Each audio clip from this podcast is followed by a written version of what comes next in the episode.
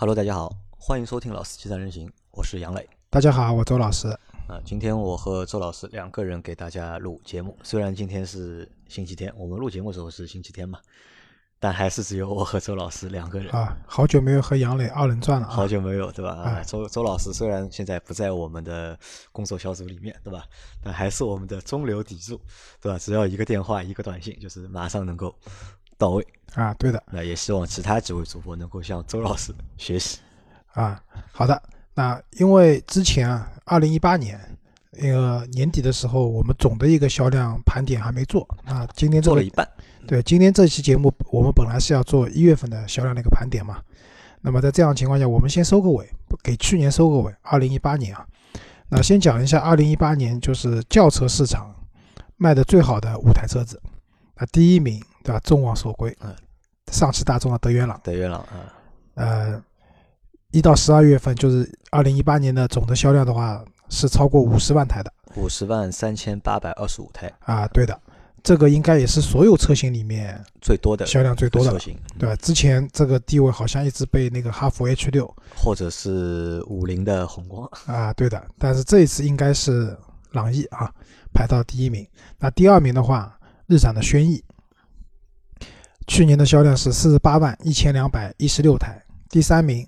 卡罗拉，对吧？三十七万四千四百台啊，三十七万四千四百台，这个可以明显可以看到，就是排在前两位的朗逸和轩逸的话，这个销量一个是超过五十万，一个是接近五十万，但是第三名的话就明显下来了，它的销量只有三十多万台了。那除非就是把那个它的孪生兄弟雷凌加上去的话，那可能会超过，就是数量还会多一点啊。对的，那么第四名的话是还是大众的一汽大众。大众的捷达，嗯，三十二万七千六百八十五台，第五名，一汽大众的速腾，呃，三十万九千九百零三台，二零二台，对吧？这个是前五名的一个轿车销量，可以很明显看到，这里面两台日系，三台德系，然后三台德系里面的话，呃，都是大众，对吧？嗯，我们再看一下 SUV 的排行，那 SUV 第一名肯定是哈弗的 H 六。它总的销量，因为最后两个月冲的蛮凶的，所以它来到了全年的销量来到了四十五万两千五百五十二台。第二名的话是宝骏五幺零，呃，明显就少了，它是三十六万一千四百零三台。第三名是大众的途观，那这里面途观的话，应该是包含了途观的 L 和途观的丝绸之路版，加在一起的话是勉强超过了三十万台，三十万三千三百七十四台。第四名的话是吉利的博越，嗯，全年销量是二十五万五千六百九十五台。第五名是广汽传祺的 GS4，全年销量是二十三万五千六百九十九台。SUV 里面的阵营很明确啊，H 六对吧？第一阵营，而且想要撼动它的车型几乎没有，就能够撼动它的车型几乎没有。然后第二集团是一辆是宝骏，一辆是途观。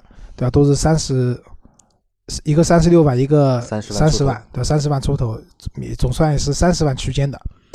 再往下的话，就是吉利的博越和那个广汽传祺的 GS4，都是二十，一个二十五万多台，一个二十三万多台。可以明显看到，就是 SUV 市场里面的两极分化，就感觉要比轿车更厉害一点。对，就轿车往下排的话，他们的那个数字掉的没那么快。呃。打个比方讲，朗逸第一名和第五名的速腾比的话，他们之间的差距是啊二十二十二十万台，对吧？嗯，呃，但是 H 六和那个传奇的话，传奇 GS4 的话，差距要二十二万台左右的这样的一个差距了。呃，说明 SUV 里面大家可以选择的，看看好像车很多啊。其实可以选择的车型，看来看去也这也就这么多部了，在这个价位区间里面。呃，这个里面唯一值得说到的，我觉得是大众的途观嘛，在前五名里面就是唯一一个合资品牌，其他四个都是自主啊。对的，途观嘛，一代神车，就是遥想当年啊，途观在上海上市的那个时候上市的时候，上海是有一个叫上海指导价的，在厂家公布的这个价格的基础上，全系加三万。就还不像现在加价，就你可能还给个给点装潢，那个时候是没有装潢的，就是加三万，对吧？爱买不买，还是蛮厉害的一代神车。然后最后我们讲一下，就是二零一八年啊，就是全球汽车集团的销量排行榜。那你 MPV 还没说嘞 MPV 你这边没有呀？要在右边，你往右边拉。啊，不好意思啊，MPV，呃，第一名呢，刚才讲过了，五菱宏光嘛，是七万六千五百三十八台。第二名的话是那个别克 G 二八，别克 G 二八，但是就明显少了，啊，十十四万四千三百零八台。第三名是比亚迪的宋 MAX，十四万一千零六十八台。第四名是杨老师的宝骏七三零，嗯，全年销量是十一万一千五百零七台。第五名是宝骏三六零，是销量是十万六千零九十九台。我觉得这里面宝骏三六零其实蛮厉害的，为什么？因为宝骏三六零，我记得去年我们去北京车展的时候还没上市嘛，是北京车展之后上市的，也就它这个销量其实并不是全年的，对，而是差不多在七个月到八个月之间的一个销量。如果它全年有这样的一个，如果是算上它全年的表现的话，我相信它有可能是超过七三零肯定没问题，基本上也能达到一个十四到十四十五万台的这样的一个水平啊。对，在 MPV 里面，我们看，就 MPV 里面就是五菱，对吧？上海通用五菱啊，有三个，一枝一枝独秀。五菱宏光、宝骏七三零啊、宝骏三六零。但好在呢，在里面就是也有一个合资品牌，就别克的 G 幺八，对吧？十四万四千三百零八台。可能啊，在我我认为啊，就是 G 幺八这个地位啊，在这个榜单里面，或在中国市场里面，再过五年，也很难有和它就是对抗的车型。对，因为没有特别明显的竞争的对手，对吧？这个级别你说要买一台面子上也过得去，然后乘坐舒适性也比较好的一台大型的、比较全尺寸的 MPV 的话，呃除了 G 幺八，你还能想到有谁吗？没有了，对吧？大捷龙，对吧？我有我我我老婆有朋友是开大捷龙的家里面，对吧？但是这个车我跟你讲，坏了以后等配件都等不了你，实在是一个不是很好的选择。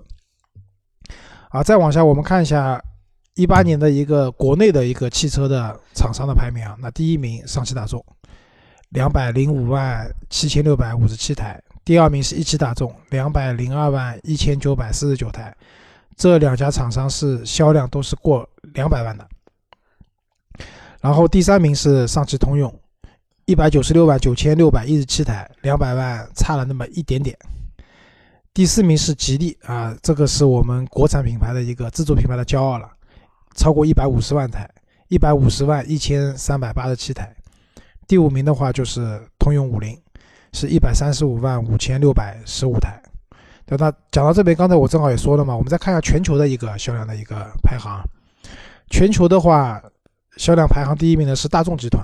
那大众集团其实包含了大众，包含了什么？就其他的大众下面的，我们可能国内不太能看到的一些品牌，它总的销量是一千零八十三万零六百二十五台。呃，我们国内两个大众加起来卖了四百多万台，所以占到了大众全球的百分之四十以上的一个份额。这个算一个非常大的市场了啊，对的，可以说中国市场已经是大众集团最大的一个海外市场，海外市场了，啊，也不是海外市场，就就是就是最大的市市场了，嗯对吧？？第二名是丰田集团，丰田的话在那个全球卖了一千零五十二万零六百五十五台车辆。那么丰田刚才我们读前五名的排行榜是没有排到的嘛，对吧？有南就是南北的丰田加在一起的话，其实销量的话应该也是有一百多万台的，但这个占的丰田的全球的比例明显就低了，对吧？所以说丰中国的市场可能还不是丰田最大的一个市场。那第三名就更加离走得远了，第三名是雷诺日产。雷诺日产的话，全球的销量是一千零三百啊不一千零三十六万，三十六万零零九百九十二台车子，但是在国内的话，日产加上雷诺，雷诺在国内几乎就没有了，对吧？日产卖的多一点，就在国内的销量可能就是雷诺只是日产的一个零头。对的。然后通用集团第四名啊，通用集团全球销量是八百七十八万六千九百八十七台，在中国的销量两百万缺一点点，那差不多也要占到百分之二十左右的一个一个销量，所以中国应该也是通用最大的最大的一个细分市场，细分市场了，对的。可能美国那边的话卖的也比较多。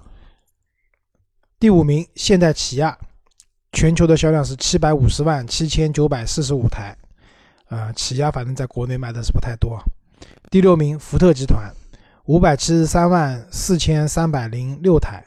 那福特的话，其实在国内的销量比较惨淡。完了，我们去讲一月份销量的时候会聊一下福克斯啊，就卖的都都不太好。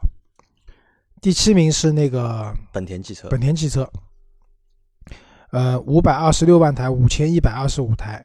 那本田的话，呃，国内的两个本田加起来一百多万台嘛，总体来说占了本田的全球的份额还是比较高的，说明中国也是一个非常大的一个市场。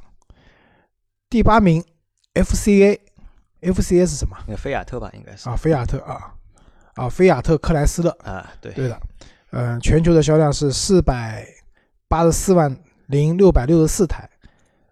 那菲亚特在国内的销量也很惨淡，所以基本上当年的欧洲的小车之王，总体来看，它在全球的排名也不是很高，说明现在日子不是特别好过啊。第九名是 PSA，呃。就是我们讲的标致啊、雪铁龙啊，对吧？它的全球销量是四百一十二万五千六百零八十三台。之前我们群里面很多小伙伴就呼吁让他们退出中国市场算了，对吧？因为中国市场可能真的只占了它一个零头，有和没有好像区别不是很大啊。然后第十名又是一个小车之王，是日本小车之王，已经退出中国市场，已经退出中国市场，对吧？铃木三百三二十一万台，三千二百二十四台。对吧？中国的销量也只占了它一个零头，所以它已经退出中国市场了。PSA 的话，大家可以看看什么时候退出中国市场。其实做到，我觉得这是新的五零八。嗯，如果说能翻身的话，也许还有机会；如果翻不了身的话，就真的我觉得可以走了。你觉得可能翻身吗？呃，可能性不大，可能性不大。就是我们上一周不是，就是我们上海群里面的那个小鸟啊。嗯，不是约了我们去他单位附近，我们不是一起去吃那个羊肉嘛？然后小伙伴开了一台新买的那个标致的四零零八过来啊，Trip 对吧？啊，对的。那我跟你讲，这个车那天下雨，这个车开出去，突然发现雨刮器没有了，然后下着雨，雨刮器打开不了，然后然后我说要么弄个绳子啊，帮你把雨刮器绑一绑，我们帮你人工拉，对吧？所幸那天雨下的不是特别大，就是不开雨刮器的话，勉强车子还能开。但是当时我们就说。万一你在高速上，对吧？下着大雨，这个你又没办法停车的情况下，雨刮器不工作了，那该怎么办？然后缺普图他也说了，哎，买法系车就要有这样的心理准备。然后我们把车停在停车场，吃完饭回去，他本来想大概去 4S 店处理这个问题了，哎，结果又好了，对吧？我的这个就是这个，其实看来看似是一个偶偶然发生的问题啊，但是我觉得很大程度上也是一个必然性的问题。就法系车到中国现在这种做到这种程度。对吧？跟他们的这种质量啊、小问题啊、各方面啊都是有关系的。好吧，那这里我们盘点二零一八年的总的销量这件事情就先告一段落。我们接下来要聊那个今年一月份，大就大家听到我们这期节目已经接近二月底了，应该对吧？就是一月份的销量也总算出来了。我之前在节目里面多次讲，其实我蛮期待做一月份的这个销量的，因为总体来说总觉得汽车市场退坡了。那么看看到底有没有退坡。好吧，那我来先报一下二零一九年一月份中国乘用车，就是汽车的轿车的销售排行情况。排在第一名的是大众的朗逸，一月份卖了五万九千五百零七台，非常高的一个数字。第二名是日产的轩逸，卖了四万四千四百五十四台。第三名丰田的卡罗拉，卖了三万七千七百十一台。第四名别克的英朗，卖了三万四千六百二十二台。也是可能这个也是英朗换代之后啊 卖的数量最高的一个月了。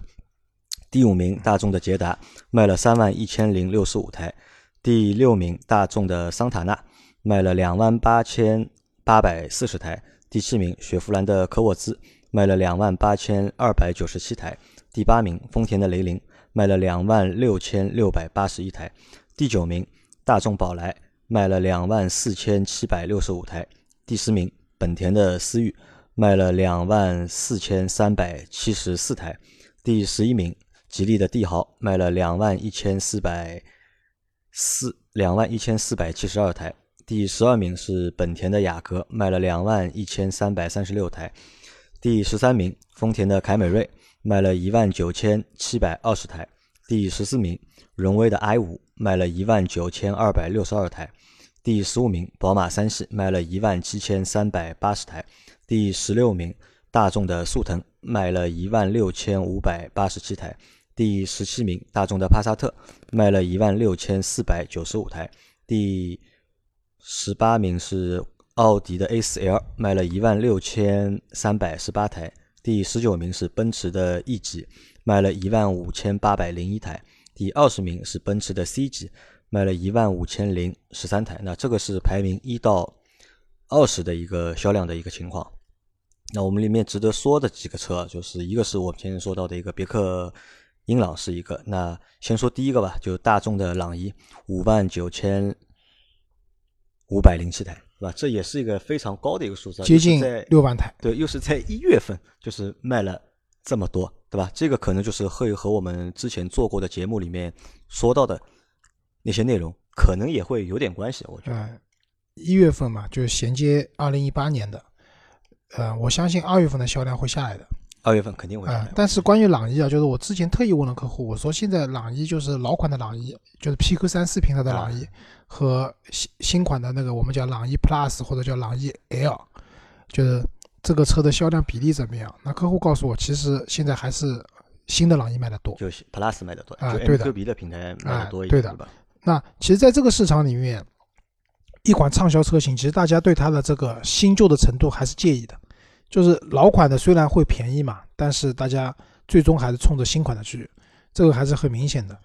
像这种现在就是厂家换代都很鸡贼的，就以前都讲垂直换代，对吧？就是新款上老款就停了，现在通常就是新款老新款旧一起卖吧一，起卖，对吧？但是卖着卖着，就包括他们途观也是一样的，就是途观的四座之路版也快逐步逐步也要停了，因为接下来应该是他们的那个途岳会就是接替上那个途观的丝绸之路版，然后途观 L 就是更往上高一个级别嘛，所以不垂直换代，新旧一块卖，但是过了过渡期以后，老款的车买的人会越来越少，对吧？那在这样的情况下，新款的车子逐步逐步就取代了，那老款就彻底停掉了。现在的市场基本上这么个情况。那我们再看一下，排在第四名的就是别克英朗。别克英朗就是一月份卖了三万四千多台嘛，那这个也是英朗换代之后卖的最多的一个月。那我相信啊，就是随着就是从换代去年换代开始到现在，就消费者其实已经慢慢的开始接受了三缸的发动机，这个当中最主要的一个原因，我觉得在哪里呢？在于一个售价，对吧？只要你这个优惠下来，就其实用户不太会真的非常介意到这个到底是三缸的还是四缸的，用户其实只是介意就是我买你这个产品，我到底掏多少钱？啊，对的，因为最近啊，我在路上还看到蛮多英朗的。就其实想一想，这个车的价位，对吧？匹配一一台别克的 logo 的车子，啊，看上去也蛮大气的呃，很超值了，我觉得。啊，就是这种还是真的蛮超值的，对吧？以前你说买辆英朗怎么地也得十几万，对吧？现在是几万块钱七万多一点，对吧？八万不到就可以买了。啊对的，这而且啊，就是我觉得英朗对就是三缸啊发动机这个就是市场也做了蛮大的一个就是贡献啊，因为我们可以看就是到后面就是随着英朗之后出了很多的就是三缸的发动机的车嘛，其实也没很多啊，啊，其实还蛮多的，就我们后报道后面我们会看到啊，就雪佛兰，对吧？呃，不是雪佛兰。那个叫什么？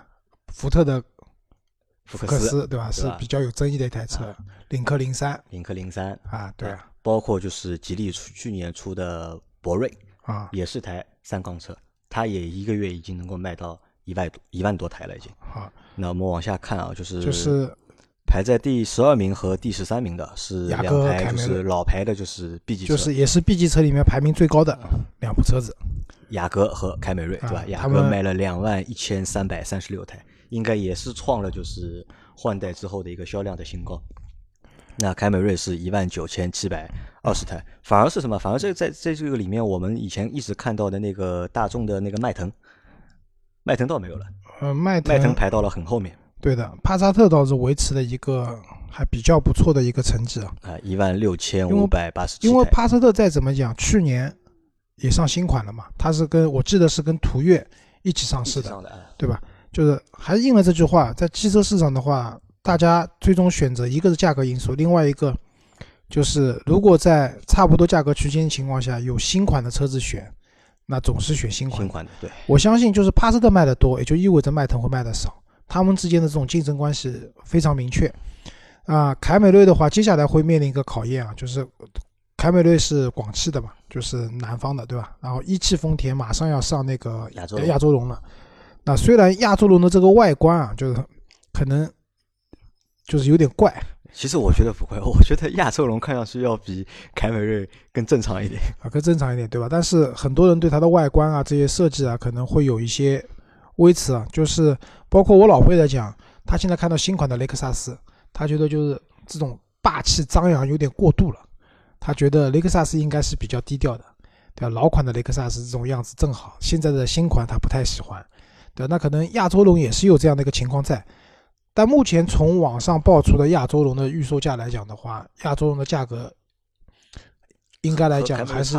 比较有竞争力的，因为这个车子至少它的定位上来讲，第一个是全新的嘛，就亚洲龙我们大家就知道这个名字，但是是第一次进中国，那也是一个比较新的车，然后总觉得它定位是在凯美瑞和 ES 之间的一部车子，但它的价格又是跟凯美瑞差不多的，那我相信会对凯美瑞的销量会有比较大的冲击。然后再看一下第十五名的宝马三系，宝马三系卖了一万七千三百八十台，这应该也是宝马之前三系之前没有过的一个数字。对，那为什么？因为今年要上新的换代的三系了，在这样的情况下，现在老款的三系真的是一个抄底的好机会。就上次不是讲了吗？车子优惠都是二十五个点朝上的，就是一优惠优惠好多。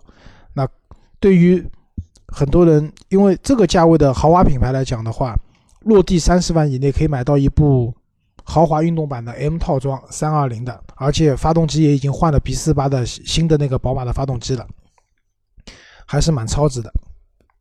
好，那我们下面就报一些就是我们感兴趣的车啊，就是排在第二十七名的是我前面说的吉利的缤瑞，也是一台去年上的新的小的 A 级轿车嘛，它就是一个三缸车，然后它的销量是一万两千四百八十台，对吧？这个同样大家都是三缸嘛，对吧？其实还是有人买嘛，我觉得还是有一定的就是其实竞争力在那里。因为吉利的缤缤瑞啊这样的车子对吧？对，它有个很大特点就是车机系统各方面做的还蛮酷炫的，就是你会觉得这个车这个价位下面，以它的配置啊各方面啊超值，然后动力方面，其实三缸发动机你说动力真的很弱，那倒也不至于嘛，只要你舍得给油的话还过得去的，只是相对来说，嗯，抖动啊各方面啊大家可能会有一些疑问在里面。但是只要价格给力，加上配置各方面都很高，因为自主品牌本来就是打配置这一块嘛，所以还是会有一定的销量在里面的。然后刚才讲的日系的两强，对吧？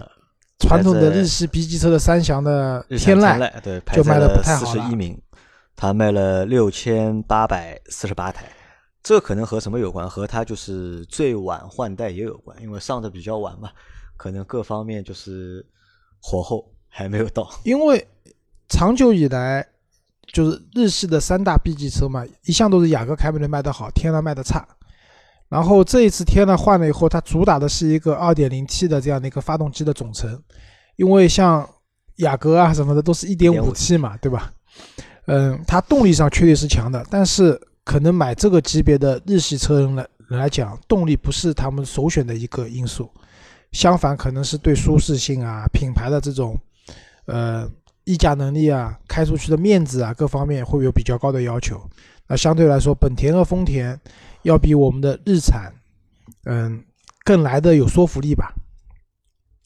那我们再往下看，五十七名是张波服务的，对吧？福特，福特福克斯。啊我估计张波也快不服务了。快不服务了，对吧？它啊一月份的销量是四千七百二十四台，五千台不到，哎，这是这和他们定的一个销量目标相去甚远。差了起码三到五倍啊，三到四倍啊，对吧？嗯，对的，也没什么好说了。反正我看到那个年前那张弄错的广告图啊，他们重新 P 好了，现在应该重新出街了。那个女的的位置正常了，站在车边上了，不是从玻璃窗里面出来了。这个知道了，为什么福特卖的不好啊？我觉得福特卖的不好啊，就是全方位的崩溃，是，对吧？各方各方各面其实都做的有问题，所以导致它这个东西卖的不好。就排在五十八名的是红旗的 H 五，H 五卖了四千六百四十八台，这个是让我觉得蛮蛮意外的。就一台红旗，其实这台车也算一个就是比较小众的车，对吧？但是你一个月能够卖过四千台，那我觉得还蛮神奇的。啊，对的，就福克斯卖四千七，对吧？我们说销量极差，但红旗 H 五虽然只卖了四千六，我们认为这个销量可以好啊。啊，对的。然后再往下是领克零三，对吧？卖了四千三百七十四台。呃，领克其实销量也退坡了蛮厉害，退坡蛮厉害。就之前它的单一车型零一的时候，它一个月能卖个八千台、八千九千的样子，而且是没有任何优惠的情况下。但是随着，我觉得这有两个原因啊，一个是随着用户增多了，领克其实爆出的问题还蛮多的。就比如说什么，在你不知情的情况下帮你升级了程序，导致这个变速箱的工作状态更差，因为它没有这一套动力总成，对于吉利来讲，或者对于领克来讲，没有什么过多的市场的积累，对吧？第一批的用户就讲了难听点，小白鼠，发现问题了，升级，升级完了以后更差，怎么办？再升级，对吧？再升级完以后更差，这这让我想到了前两天。我老婆在听了一个小说，就不讲那种破案子的。有一个男的去整容，知道吧？就整鼻子整坏掉了，然后就不停的整，然后越整越差，越整越差，最后崩溃了，自杀了，对吧？这个有有有点因素在里面的。另外一个呢，当你当时你去领克的 4S 店，你可能只有一台车可以选，领克零一。但是现在的话，领克零一、领克零二、领克零三，那接下来零四、零五都要出来了，就可选的车车型啊越来越多了。但是这些店，第一。店都是新的。第二个，店总体来说，它的就是全国范围内的店头的数量是还是偏少，和主流品牌来比是比较少的。比如说，我刚知道上汽大众的话，它全国的 4S 店加在一起有一千好几百家，对吧？那领克肯定是少的，啊，也就代表着这些店的续客能力没有那么强。当你上了新车以后，第一批关注你的用户就是。用上海话就不动血精了，对吧？血进来了，买了就买了，不买也就不买就不买了。后面就是再要去框一批客户进来的话，这个对他们来讲难度会比较大。嗯，再往下我们会看到，就是刚才之前我们我跟杨磊有私下讨论嘛，我说亚洲龙会对凯美瑞造成冲击，杨磊的时候有点不同意，为什么？他说你看东风本田的 Inspire，就是和雅阁一样的车子嘛，为什么只卖了三千多台，雅阁能卖两万多台？那这部车其实可以看作斯伯瑞的一个接班人，对吧？斯伯瑞也一直卖的不好，可能老倪之前讲过的，就买这个级别的车子的人，过于运动的这种风格都卖不好，并并不适合市场，都卖不好。但是，所以东本的这台车对雅阁没有什么影响，但我还是坚持认为亚洲龙对丰田的凯美瑞是有影响的。我们再往下看，排在第七十一名的是福特的福睿斯。它一月份卖了三千一百，福特真的要崩盘了。福睿斯本来是它主销的，能卖个一万台，对对对，吧？卖个一万台以上，还能撑一下。但是好像现在全线崩溃。啊，对的。然后往下的话，也可以看到荣威的 E-i 五卖了将近三千台，两千九百九十九台，对吧？之前我还看到了它 i 五的销量，i 五的销量也还可以。就是荣威现在所有的车子啊，我觉得。I 五或者 e i 五是他们做的最漂亮的一台车，就我不知道大家是不是同意我这个观点啊？就是旅行车的这样的一个车身设计，然后车内的空间啊，各方面啊都是比较实用的。所以相对来说，如果把新能源的 e i 五是纯电动的，而且今年 e i 五是就是换代了，就是更新了，不是不是换代，叫升级升级款，它把续航里程直接干到了四百多公里，然后价格也下来了。这个车子的话。说句实话，竞争力家用来买的话，如果你不是特别看重品牌啊，对，因为大家知道接下来那个我们那个就是周老师服务的上汽大众的电动版的朗逸也要出来了，嗯，就是如果你更看重品牌，对吧？你希望买台车有面子或者怎么样，那可能我觉得伊拉维达会比较适合你。那么如果你更看重是说我这个车的续航里程要长一点，然后什么斑马系统炫酷一点。那荣威 E-i 五确实也是一个不错的选择，对吧？他们的价位说句实话也差不多。啊，那我们换一个，换前面说的是轿车啊。等一下，最后要讲一个，就是雪佛兰的沃兰多。沃兰多，对吧？对吧？沃兰多 一千七百九十一台，排名所有轿车里面的八十九位。就沃兰多上市啊，因为都是我都是我前同事、前部下，对吧？他们做的，就这个车想了很多噱头嘛，五加二或者怎么样。当时搞的阵仗其实还蛮大的啊。对的，就是我是想说啊，这样一个大小的车子，你的七座是没有意义的。就是我我对阿 Q 讲过的一句话很记忆犹新了，他说：“你的设计师设计这个车的人，你会不会让你的家人？”坐这个第三排的这么小的座椅，你好意思吧？其实这个车就是这样的一个情况，我也不明白这个第三排的，因为七座车首先两年要上线一次检测，而我们现在用那个什么交警什么幺二幺二三之类的，对吧？我可能说的名字不对啊。现在两就是正常的五座车或者六座车的话，两年到了直接线上可以申请那个把你的交强险的副本的照片拍上去。他直接现就可以申请那个标志啊什么的，他会快递给你的，会非常方便。但是，一旦变成七座车了，这些便利没有了。但这个七座车，我相信，如果买这个车的人，大部分时间把后排第三排座椅是放倒的，当成行李箱去用的。那与其这样，你不如买辆旅行车，舒舒服服的，对吧？用不上，所以这种定位很奇怪的车子卖不掉。或者我如果买这个车的话，我可以选择买别克的 G 幺六，对吧？因为 G 幺六有六座的版本。啊，对的，但是 G 幺六贵，G 幺六贵嘛。但是 G 幺六卖的比它好，对吧？这个后面讲 MPV 的时候可以去讲一下，好吧？那轿车这边的话，基本上就差不多了。我接下来我来给大家讲一下 SUV 的 SUV 的排行啊。SUV 呢，就是刚才我们看轿车的时候，你会发现好像。销量上没有什么很大的，跟之前没有什么很大的区别。对，就是一直讲的汽车市场的不景气啊，怎么样，没有得到很好的验证。但接下来我讲 SUV，大家会发现，这个还蛮强烈的，这个销量减少的这个情况。销量第一名不用讲了，哈弗 H 六，对吧？一月份的销量是四万五千零三十四台，这也是唯一一台超过四万四万台的车辆。第二名吉利博越。卖到了两万七千五百零三台，第三名宝骏五幺零两万零九百一十一台。好，两过两万台车子没有了，前三名就这个。第四名长安的 CS 三五，呃，销量是一万九千六百台。第五名丰田的 RAV4，一万七千八百五十九台。呃，RAV4 就是荣放的话，今年要换代了。就现在的 RAV4，说句实话就。这个外观内饰啊，就太太老了。其实我真的不建议大家买这个车。对的。然后第六名是日系神车，对吧？CRV，就是买车送机油的 CRV。呃，它的销量是一万七千五百七十一台，它和那个 RAV4 是咬得非常紧的。第七名是日产的逍客，一万六千六百二十六台。第八名长安 CS 七五，一万六千五百十九台。第九名日产的奇骏。一万六千二百六十二台，哎，第十名是一个新面孔啊，以前不太不会看到在前十名的，就是哈弗的 H 七啊，F F 七，呃，一万五千零五十七台。第十一名的话是吉利的缤越，轿车排行里面缤瑞有，对吧？那在 SUV 里面，它这个小型的 SUV 还蛮成功的，一万四千六百二十七台。十二名是大众途观，这个名次降的蛮厉害的。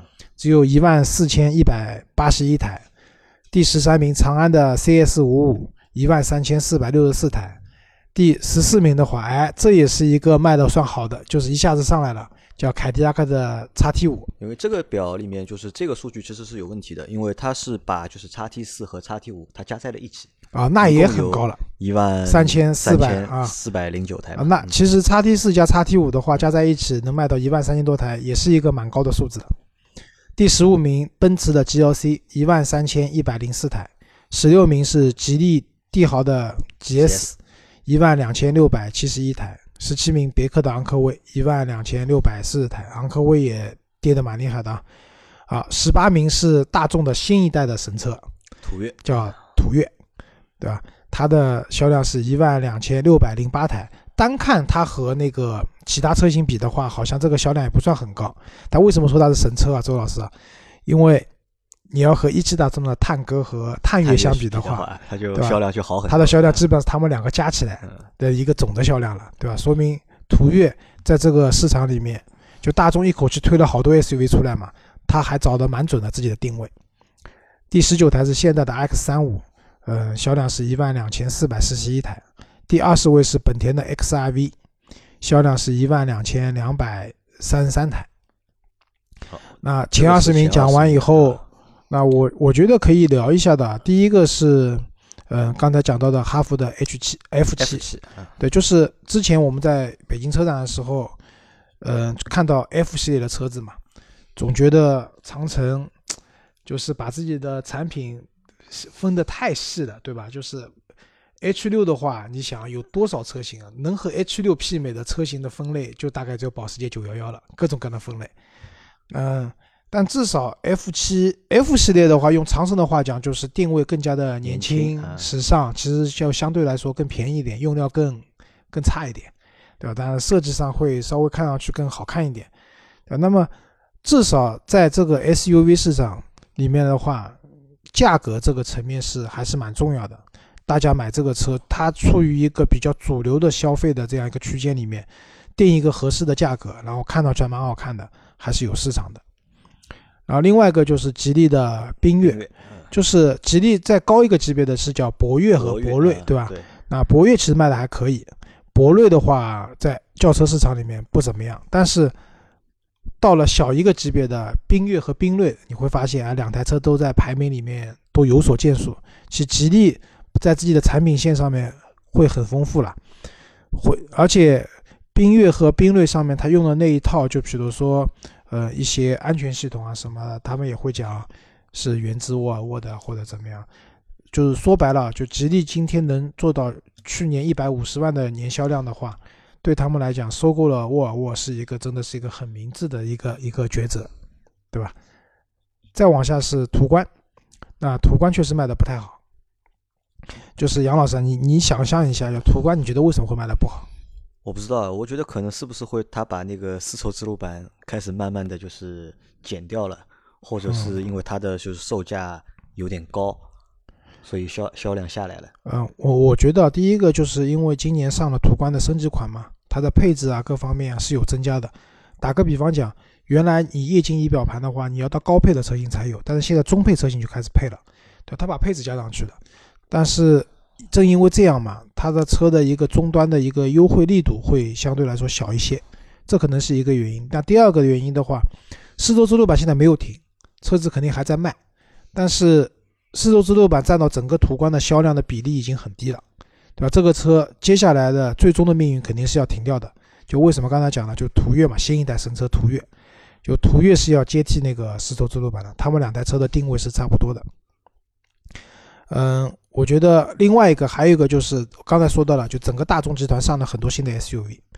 那对于原来你想买一台大众 SUV 的话，你能选的很少。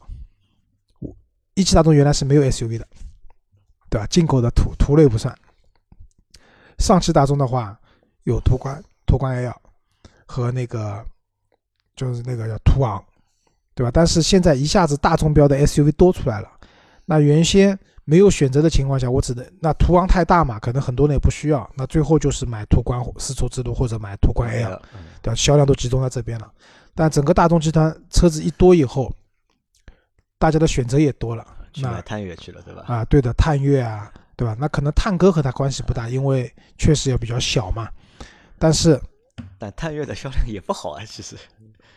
啊，其实我倒觉得，就是我倒有一个另外一个点，但这个点倒不适合在节目里说，我到时候私下可以讨论一下，为什么就是途观 L 的销量就是往下走了。啊，那我们继续往下面看吧。就是奔驰的 GLC，GLC 卖的蛮好的。GLC 有段时间销量不是很好，对，前几个月就是很低迷。我们一直说 GLC 上了 GLC L 以后，好像销量没有上来嘛，对对吧？但是哎，发现一月份卖的还是因为一月份就是叉三和 Q 五的销量都没有过一万台，都在九千台左右，但 GLC 就明显要比他们多了将近啊四千台，对的，对吧？是的，好，途岳就不讲了，刚才讲过了。啊，汉兰达，汉兰达卖的是一万零四百八十一台。这个我觉得汉兰达为什么我把汉兰达标出来？汉兰达好像是销量最稳定的一个一款产品。因为是这样，汉兰达的销量就这么多，为什么？产能就这我我朋友刚订了一部这个车，反正就是等车，然后加价一万，就是据他说，当时有个土豪去店里面说，你过年前去看车，然后说年前要提车，当时就一辆展车，要提可以的，加四万，然后加四万没有装潢的就硬加四万，然后那个土豪说好加，就把车给提走了。对，就是我已经我已经预约了我那个朋友，等他提车以后，据他说他是买了一台顶配的白色的汉兰达吧，他跟我说加两千块钱选装了什么珠光漆啊，就是我已经预约了他了，到时候等他这台车提了以后，我们想拍个视频节目，就看看这个神车啊，这才真正的神车，到底神在什么地方，我也蛮好奇的。因为老款的汉兰达我开过的，就是空间各方面确实就是作为家用蛮实用的，但是开起来并不舒服。那新款的换了 2.0T 以后，就是这台发动机到底怎么样，对吧？这个车开起来怎么样？就是大家可以期待一下我们到时候做的视频节目吧，好吧？然后再往下，奇瑞的瑞虎八啊，瑞虎八卖到一万多台了啊。总算就是这台，因为这台车在去年我们北京车展看到的嘛，我们觉得当时我们对这台车的评价其实还可以，觉得算一个就是极就奇瑞产品里面算比较好的一款产品了。它也总算就是爬到了就是月销车子过万的车子价格也不贵，配置也高，然后空间也很好，对吧？就相比来说，这个车理应能卖到这样一个数字的，对吧？嗯，再往下是捷途的 X 七零，也是奇瑞的，就奇瑞的下面的另外一个品牌嘛，卖到了一万零五十八台。嗯，这个品牌说句实话，我不是很了解。那我也很陌生，那个蛮熟的，任成蛮熟的啊。对，任成蛮熟，任成下周会来，对吧？啊，对，星期二会。你可以问问他，到时候请任成跟大家讲讲这个捷途这个车子到底怎么回事情，好吧？然后再往下就讲几台比较小的 SUV，一个是丰田的 CHR 七千七百八十六台。然后它的同门兄弟奕泽是七千零九十二台，两部车也蛮要好的啊，就卖的销量基本上差不多。两台车销量加起来要将近一万四千多台，对吧？一万五不到。啊，这个也觉得，我就觉得蛮神奇的，因为这个车其实我们在群里也讨论过这个车嘛。其实这个车在我们群里的口碑其实还蛮差的，这个车，对吧？内饰比较难看，对吧？后排的座椅比较低，车窗比较高，有点坐那个小黑屋的感觉。但实际的一个就是销量。还不错，对，但它卖不过缤越和那个嘛，X R V 嘛，它是卖不过本田的两部车的，对吧？只能说这个销量也就是这样了。然后再是一汽大众的探歌，七千两百三十九台，那一汽大众的探岳六千九百二十一台，所以我刚才讲他们加在一起，就是也就比途途岳稍微高了一点点。那我觉得探歌卖七千多台。一个月我觉得还蛮正常的，定位一个就是小的紧凑型 SUV，你一个月卖个八千台左右，我觉得这个蛮正常。但是探岳对吧？一个月如果只卖七千台都不到的话，这个我觉得好像是有点有点问题的。我觉得一汽大众这两部车的这种宣传上，包括它的价格定位上是有问题的。探歌就是台小型 SUV，非说自己是紧凑的，价格也是紧凑的；探岳就是一台紧凑型 SUV，非说自己是中型的。嗯。对吧？然后价格也往中型的去定。你想探岳的话，当然了，它有因为有三二点零 T 高功率的版本嘛，它的售价超过三十万了。那说句实话，我有三十万的预算的话，我买途观 L 了，我肯定不买探岳的，对吧？那么刚才讲到就是现在的话，比如说途岳，其实它的终端的优惠是比较少的，顶配的车型能优惠过万，但是低配的车型的话就几千块钱。但探歌和探岳的话，这种优惠都是三万起的，对吧？那在这样的优惠的情况下，还是卖不掉，那说明什么？一汽大众太高看自己这两部车了。接下来，大众还要再上小型的 SUV 的，对，今年还会有，还会有小型的 SUV，一汽也有啊，都都都有的，对吧？就之前车展上叫 T Cross，中文名字我也不知道，就是真的不知道，这个是秘密啊。看看这个，就是客户端是讲这个车子不做宣传也能卖，就躺卖。但我是不太同意这个观点的，就是这个现在什么车子出来能躺卖的年代已经过掉了，而且又处在一个其实并不是特别好卖的小型 SUV，小型 SUV 主要是被那个本田的啊本田的两部车去把持的嘛，加上丰田的 CHR 和奕泽，你再要在这个市场里面再去要说躺卖，啊也有点信心太足了。那我们看排在四十四名的是以前的前十名的，就是常客，包括它在二零一八年，它销量也是排到了前五，广汽传祺的 GS 四，但它在一月份，二零一九年一月份只卖了七千一百九十九台，对吧？这个也是一个比较让人就是意外的一个销量啊。这个反正再看吧，因为一月份有的车卖的非常多，井喷；有的车卖的很少，这个还不是一个。能看出问题的一个数据，对吧？再往后面几个月看吧，我觉得应该量还是会上去的。然后五十四名的魏的 VV 六，嗯，VV 六现在是魏下面的所有车型卖的最好的，它能卖到五千八百零五台，对吧？VV 七和 VV 五就是很难都只有两千多台啊、加在一起还没它多了，对吧？那 VV 六因可能是魏派就是比较后面上的一台车子，就是包括车子内饰的设计啊各方面要好价格，我觉得对，好于那个 VV 五和 VV 七，然后价格上面的话，价格其实差不多，没有便宜很多，对，但是它成为了魏下面卖的最好的一部车型。但总体来说，我相信整个魏派的销量是低于远远低于魏建军对它的一个期望的。对，长城汽车其实魏派应该是长城汽车很重要的一个组成部分，但是现在看来还是靠 H 六在冲量，对吧？然后第五十五名同样是一个自主品牌，就之前卖的还蛮好的，现在销量也开始往下跌了，就是领克零一，卖了五千四百四十一台。那前面老周说，就是领克这个车销量不好啊。前面说了两个原因嘛，一个是因为 4S 店比较少，另外第二个呢，车比较小众嘛，对吧？嗯买你的人可能已经买了，不买的人嗯你再怎么忽悠他，他可能也不买。我觉得其实还有第三个原因，第三个原因还我觉得还是和它的那个定价体系是有关的，因为嗯，它是全国统一零售价，对吧？它是没有优惠的。就感觉不好，对吧？啊，我过来也不是买东西感觉不好，，其实感觉我觉得 OK。其实这个感觉对于消费者，对买好的消费者来说，其实很好的，因为这个车我买了之后它不会降价的。但对准备买的消费者呢，可能是有一点困困惑或者疑惑的，因为我们去谈所有其他的品牌的车，其实都能够谈优惠嘛，对吧？都有一个优惠，但是你是没有优惠。那像现在在大势不太好的情况下面，可能大家都在给优惠，但你不给优惠的话，那可能我同样我拿这点预算，我可能就去考虑其他品牌了，就对我刚刚讲的原因还有一个啊，就是口碑不好啦，就是变速箱是程序乱升级，越升越差嘛。然后再看一下领克零二，领克零二的销量就更惨淡了，两千零三十二台。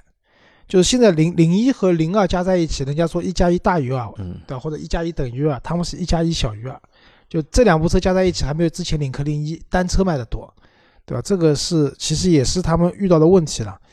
然后零二这个车子，我相反而我觉得更尴尬了，对吧？就是一点五 T 嘛，可能有的人看不上，买个二点零 T 嘛，不如买零一了，嗯对吧？这个是有问题的，好吧？然后再看一个电动车界的神话 未来对吧？啊，蔚来 ES 八，对吧？蔚来卖了一千八百零三台，就是其实未来的目标远远不止这个数字。就 ES 八交付完一万台的创始版以后，开始交付基准版，然后 ES 六今年应该也要做交付的这些车子。当然了，未来也就是目前来看，它的量也不可能太大，因为它不是走 4S 店的模式的，全部都自己直营，然后交车的能力也有限。就如果说你说一个城市里面你有五家 4S 店，对吧？你每家 4S 店每天交车这个量是可以累加的，但对他来讲，每天能交的车也就这么多，又是一台相对来说比较复杂的，一不小心摁个升级程序以后，对，要在长安街上面停要停一会儿的，对吧？那这这个车肯定在交车的时候，要销售顾问要很认真的跟你讲一遍各个功能，对吧？我觉得一台车交车没有三个小时是下不来的，对吧？所以它交车的时间、能力各方面都是有限的，所以这个量也是蛮正常。但是，杨老师有没有发现，就是在至少在上海啊，你在路上每天开车出门，蛮多的，看到未来是一件不稀奇的事情，对的，嗯对吧？说明这个销量是真实存在的，对吧？至少不是那些说的说骗补贴的这种行为，销量车是真的卖出去了，对吧？在路上去跑了，对吧？我当然作为曾经也订过未来，对这个品牌也很有好感度的人来讲的话，我们也希望这个车可以，对吧？卖的更多更好一点吧。我倒觉得这个销量算一个就是比较良性的一个销量，我觉得这算一个正常水平了。可能相对其他的就是那些就是做新能源车品牌来说的话，能够达到一个月能够卖个两千台或者三千台，我觉得已经很 OK 的一件事情了，已经。呃，那当然，因为未来的车贵嘛，现在 ES 八对吧，四五十万的价格了，对吧？好，我们再往下看啊，就是前面说到了福特，然后来我们来报两台福特 SUV 的销量啊，。就福特，我觉得也可以特退出中国市场翼虎对吧？翼虎的销量是九百二十九台，对，大家没有听错，是九百二十九台。福特翼博是九百二十一台，对吧？曾经就是翼虎的销量是非常好的，对吧？但现在三位数的销量，啊，翼虎就是接下来看看领界吧。领界能不能？但是以福特的这个尿性啊，我觉得领界也不会卖的特别好的。领界比我觉得比翼虎卖的多，肯定这个没问题，能够一个月卖个三四千台，我觉得啊，应该可以卖。对的，这个可能也就真的是到头了。然后讲一台老倪很喜欢的车，叫 RDX，三百七十台，一月份的销量是三百七十台，对吧？啊，就是如果说老倪买一台这个车啊，可能就是在全国范围来讲的话，它可能就是几百分之一的当月的几百分之一，就是是一台蛮好的车子，但是这个价格可能对它的产品啊、品牌各方面还是有些不太匹配的。好，那我们 SUV 说完了，我们再来说一下 MPV 的一个销量排行。二零一九年一月份，MPV 里面排在第一名的是五菱宏光，卖了三万八千两百零三台；第二名是宝骏七三零，一万四千零九十一台；第三名宝骏三六零，一万零八百二十六台；第四名别克 GL 八，八千四百三十五台；第五名。东风风行凌志卖了六千三百七十三台，第六名是比亚迪的宋 MAX 卖了五千零三十三台，第七名江淮瑞风卖了四千六百四十九台，第八名别克的 G 幺六卖了三千九百六十九台，第九名广汽传祺 GM 六，那这是台新车，三千九百四十三台，第十名是本田的奥德赛卖了两千九百六十台，那这个是 MPV。销量排行的前十，宋 MAX 的销量出现了明显的下滑。明显的下滑。那这个车下滑，我觉得这个车到二零一九年还蛮尴尬的，因为为什么？到二零二零一九年开始啊，它同级的，就是和它有竞争力的，就是产品还蛮多的。对的，因为之前的话，其实宋 MAX 卖的好，很重要是是在它这个价位区间里面，好像也没什么对手。对，对吧？那但是现在接下来就吉利也要上新车了，吉利的对吧？那个佳绩对吧？包括广汽传祺的 GM 六啊，而且 GM 六这个车其实看上去好像竞争力也蛮强的。GM 六就之前我开了个玩笑，就是我们去广州车展说是王祖蓝代言的，就是为什么要王祖蓝代言？是因为车小对吧？车小要找王祖蓝，但是体现这个就车就在？就在昨天啊前天我回奉贤的路上，我看到一辆 GM 六，我老婆问我说这个什么车子啊？看上去还蛮好看的。我开近了仔细看，我说啊，这是 GM 六，就是这个车子，就是我当时跟我老婆说了，就是这是广汽出的，就自主品牌的，对吧？它有一台 GM 八，有一台 GM 六，对应的是别克的 GL 八和 GL 六，对吧？那么 GL 六这个车子至少外观看上去啊，就是它的宽度蛮大的，然后也是方方正正的，要就是比 GL 六看上去更像一台偏商务风格的这种，更有派头，就是更有派头，对的。我们撇开品牌来讲，所以 G M 六能卖到这个价位的话，啊，王祖蓝立功了。好，我们再往下看啊，就是还有一台上汽大通的 G 五零，也算台新的，就是 M P V 嘛，就是比较奇怪的一台车子，有着 S U V 的车头啊，对的，也是一个四不像的车，四不像车，买了一千七百二十台，对吧？这个和沃兰多的销量是差不多的啊，对的。那下面就好像 M P V 就没有什么太大的，就是 G 幺零有吗？大通的 G 幺零好像没有销量。G 幺零有一千三百八十八台啊，G 幺零过了那个就是送牌照的，就有一段时间就 G 幺零是入选，比如说上海这样的一些什么公务用车的这种名录的。就上海在跑了大量的 G 幺零都是沪牌，这个沪牌不是拍卖来的，是送的。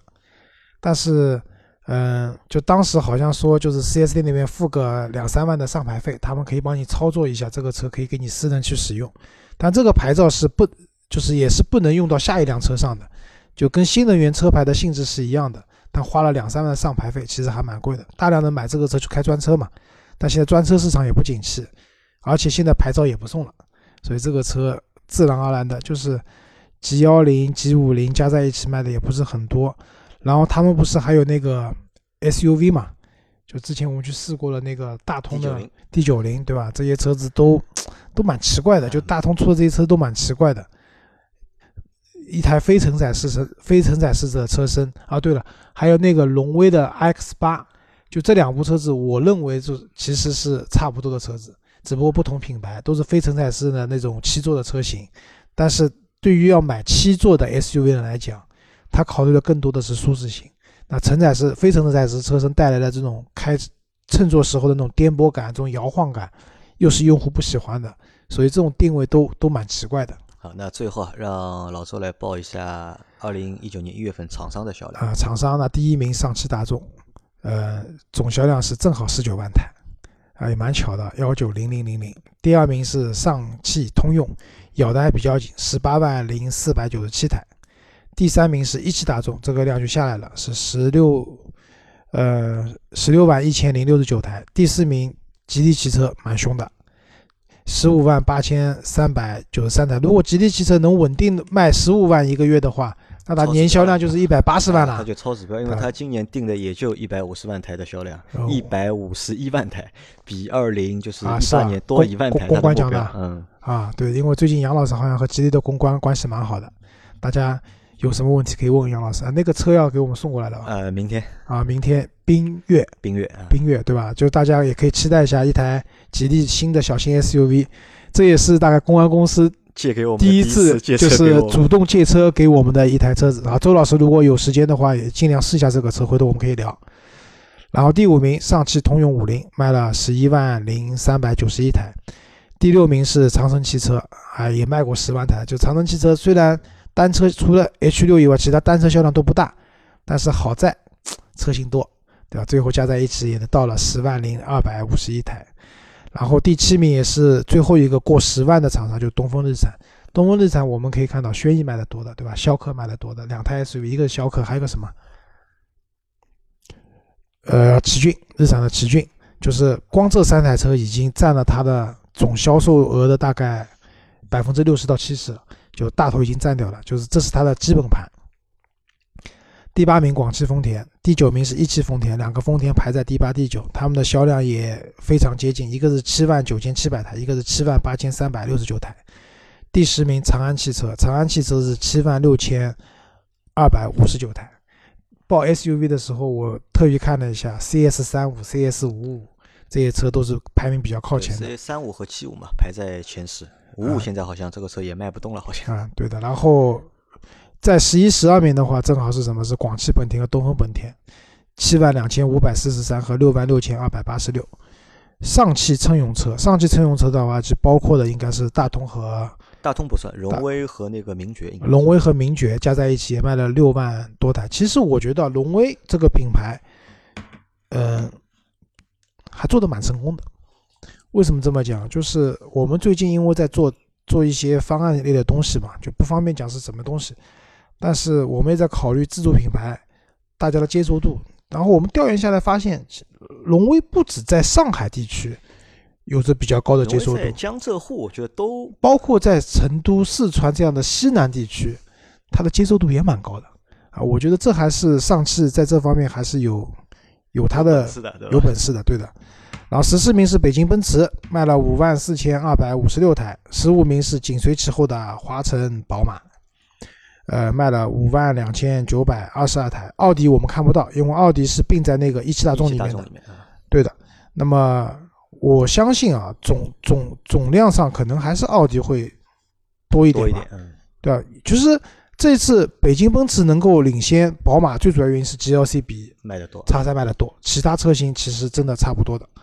好吧，所以其后面厂商就不报了吧啊，再报个福特吧，一万四千七百三十六台，没有人家单一车型卖的多，这个好像真的是蛮苦的。再往后面就不报了，再报变负面了。这些车子卖的都是比别人家别人家的单一车型的零头都没有，这个比较比较痛苦啊。好，所以我们今天的这期节目关于二零一九年一月份汽车销量的排行，那就到这里。啊，对的。然后接下来我们在三月份会去做，三月份晚一点会做两月份。两月份，两月份因为遇到过年了嘛，就这个数字可能会比较惨啊，下的应该下的应该蛮多，应该下的蛮多。起码我觉得要跌个三分之一吧，我觉得。啊，对的。然后冰月我们做视频吗？呃，应该会做。好，那也请广大观众到时候支持我们视频节目吧，有可能是这是我们第一支拍的视频啊。好的，那今天感谢大家收听我们的节目。好，谢谢大家，拜拜，拜拜。